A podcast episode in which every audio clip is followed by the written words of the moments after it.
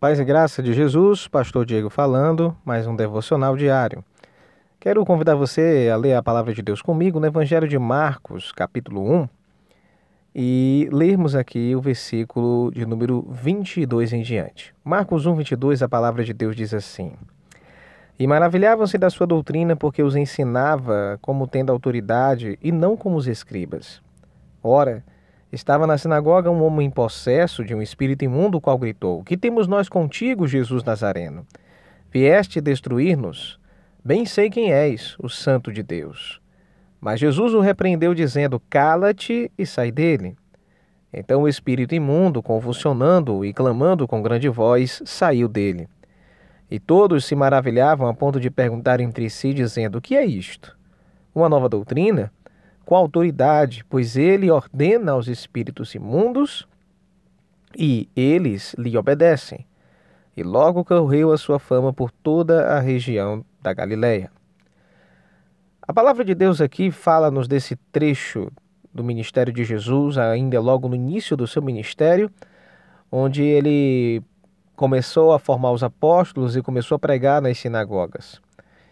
E o foco do nosso texto é o equilíbrio entre a palavra e o poder de Deus em nossas vidas. Geralmente nós costumamos dividir essas duas obras de Deus em nossas vidas. A obra da palavra, do conhecimento da palavra, dos frutos que a palavra de Deus exerce em nossa alma e nosso coração, e as manifestações miraculosas do poder do Espírito Santo, milagres, prodígios, sinais e maravilhas. Geralmente as pessoas gostam de dividir palavra e graça, conhecimento e poder. E nós vemos essas duas coisas muito bem equilibradas na vida de Jesus. Ora, se Jesus ele é o padrão da nossa vida como servos de Deus, se servirmos a Cristo e Ele é de fato a quem nós devemos seguir, amar, sermos os seus discípulos, ou seja, sermos seguidores dele e de Sua palavra, eu deixo então essa reflexão para você hoje. Por que então separar aquilo que Deus uniu? Por que separar palavra de um lado e graça do outro?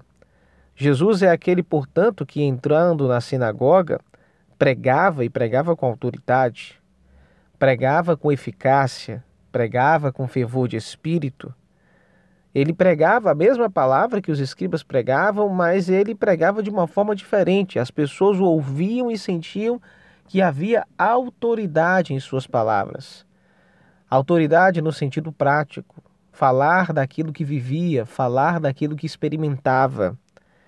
E Jesus, como nosso exemplo, deve ser este exemplo para nós. Nós devemos olhar a palavra e, ao pregarmos, ao testemunharmos essa palavra a outros, nós devemos sentir.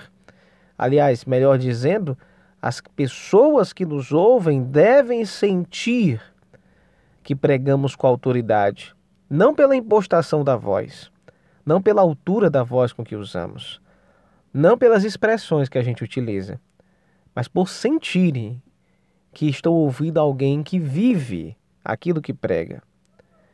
E esta palavra com a autoridade experimental de Jesus é a palavra também que manifesta-se com sinais, prodígios e maravilhas. Quando nessa manifestação espiritual demoníaca dentro da sinagoga, ele também expulsa o demônio sem entrevistas, sem show, sem teatro midiático, ele simplesmente expulsa.